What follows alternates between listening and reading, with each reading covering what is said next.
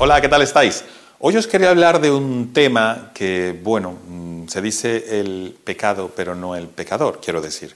Estaba en una conferencia ayer, una conferencia de comunicación en una escuela de negocios, y la verdad es que no estaba yo de ponente, en, esta ocasión estaba yo de público, y, eh, bueno, de invitado, público, y a una conferencia de una hora más o menos. ¿Qué es lo que yo vi que no me gustó tanto? El hecho de que la gente que trabajaba en comunicación y que estaba allí en la conferencia, digo, los ponentes, la gran mayoría de ellos utilizaba un lenguaje, unas palabras rebuscadísimas que, hombre, yo no sé si muchos, por lo menos yo, había varias que no tenía ni idea de lo que significaban por lo rebuscado que era aquel lenguaje pero lo que sí es importante deciros es que cuando queremos comunicar, utilicemos un lenguaje sencillo, el más sencillo posible. Por supuesto, si estamos hablando de un tema médico, pues sí, habrá unos términos que lamentablemente son muy complejos y tienen que utilizarse. Pero si podemos siempre a la hora de escoger, si podemos escoger el más sencillo y el más simple el que más entienda la gente o más cantidad de gente,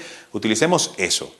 Si vamos a dar un discurso, si somos políticos, si vamos a dar una conferencia, utilicemos el lenguaje más común posible, dentro, por supuesto, de eh, tema que estamos hablando, y depende también del entorno. ¿no? no es lo mismo hablar en un parque que en una playa, que en una conferencia o que en la televisión o que en la radio.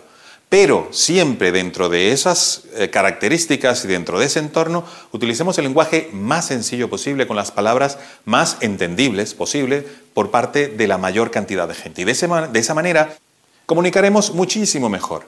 Nos entenderá muchísima más cantidad de gente, la gente nos sentirá más, nos seguirá más, estará muchísimo más pendiente de lo que nosotros estamos diciendo y eso no tiene nada que ver con dar una imagen de una persona que sabe. Y os digo, mi humilde consejo, eso, utilizar un lenguaje sencillo, simple, directo. Un abrazo, hasta luego.